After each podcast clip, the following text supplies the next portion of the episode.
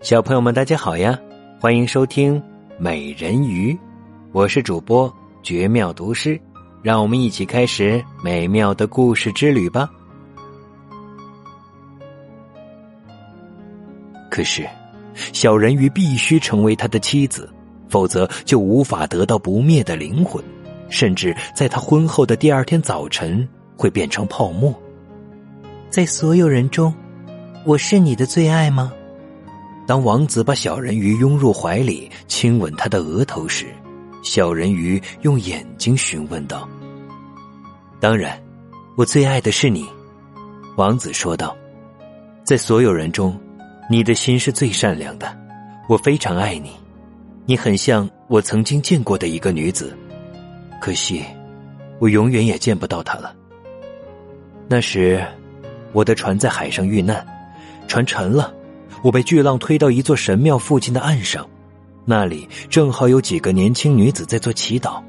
她们中最小的一个发现了我，救了我的命。我只见过她两次，在这个世界上，她是我唯一爱的人。你很像她，几乎代替了她在我心中的位置。她属于那座神庙，而幸运之神却将你送到我的身边，我们将永不分离。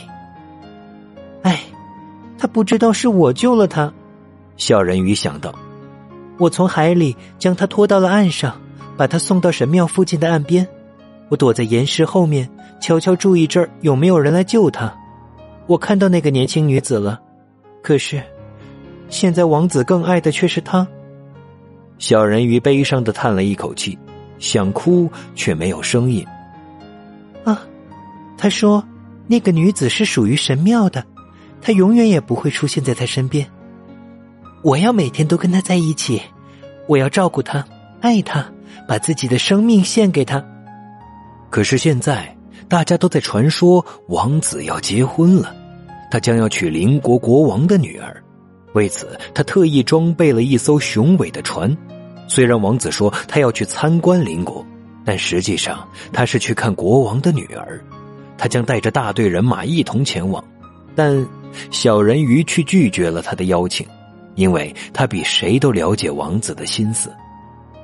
我必须得去，他曾对他说：“因为这是我父母的命令，我得去看看这位公主。可是他们没有权利强迫我娶她，我并不爱她。只有你像神庙里那个女子。如果要我选择我的妻子，那么我会选你，一个能用眼睛说话的。”哑巴孤儿，他亲吻着人鱼鲜红的嘴唇，轻抚着她的长发，把她的头轻轻的依偎在他的心上。这下，小人鱼又梦想起人类的幸福和不灭的灵魂。哑巴孤儿，你不害怕海吗？王子站在那艘开往邻国的华丽的船上问他。他向他讲述大海的故事，海里奇形怪状的鱼，潜水员在海底所见到的东西。人鱼只是微微的笑着，因为他比谁都熟悉海底的世界。夜晚，除了掌舵的人，大家都睡了。小人鱼坐在船边，凝望着清澈的海水，他仿佛看见了父亲的宫殿。老祖母头戴银色的皇冠，正站在最顶上看着船底。他透过激流看着船的龙骨。不一会儿，姐姐们都浮到了水上，他们悲伤的看着他，向他挥舞着洁白的手臂。他微笑着向姐姐们招手，他想告诉他们，他现在很好，很幸福。但就在这时，船上的一个侍者向他走来，姐姐们立刻沉入水里。侍者还以为自己看到的不过是白色的泡沫。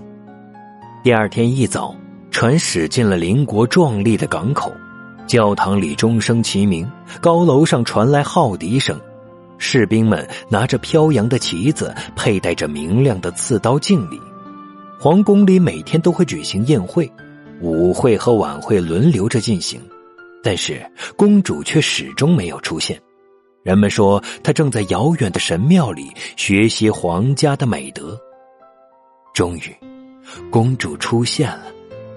小人鱼急切想要看见公主的美貌。现在，他必须承认公主非常美丽。他从未见过比公主更完美的形体。她的皮肤洁白细嫩，浓密的睫毛下是一对深蓝多情的眼睛。啊，是你，王子说道。当我像死尸一样躺在岸边时，